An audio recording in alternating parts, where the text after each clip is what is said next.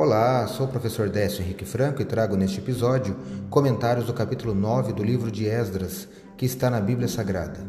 Este podcast segue o projeto Revivados por Sua Palavra, da leitura diária de um capítulo da Bíblia. Me acompanhe aqui, onde iremos ler toda a Bíblia. No capítulo 9 de Esdras está a oração e confissão de Esdras depois que os líderes em Jerusalém dizem a ele que alguns do povo haviam se casado com mulheres estrangeiras Esdras rasga as vestes e ora, por exemplo: Ó oh, Senhor, nos esquecemos dos seus mandamentos, realizamos casamentos mistos com esses povos, povos de práticas repugnantes. E aí, ao longo do capítulo, segue sua oração. Eu quero destacar hoje o último versículo, o 15 aqui do capítulo 9 de Esdras, é o finalzinho dessa oração que eu leio na Bíblia na versão Nova Almeida atualizada. O texto está assim. Ó Senhor, Deus de Israel, tu és justo, pois somos o restante que escapou, como hoje se vês. Eis que estamos diante de ti com a nossa culpa, porque não há ninguém que possa estar na tua presença por causa disto. Esdras capítulo 9, versos 15.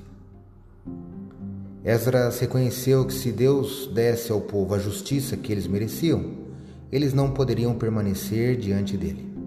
Muitas vezes clamamos a Deus por justiça quando nos sentimos vítimas de violência ou fomos injustamente tratados.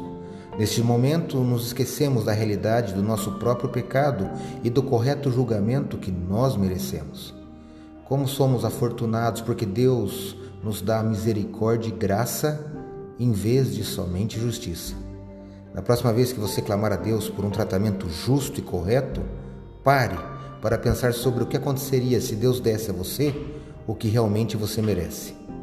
Peça então por sua misericórdia e saiba que Deus está disposto a nos conceder a sua graça. Amém? Eu creio que sim. Acredito, como disse o salmista, que a palavra de Deus é uma lâmpada que ilumina nossos passos e luz que clareia nosso caminho. Portanto, leia hoje em sua Bíblia o capítulo 9 do livro de Esdras e que seu dia, passos e caminho sejam iluminados por Deus. Um abraço e até amanhã.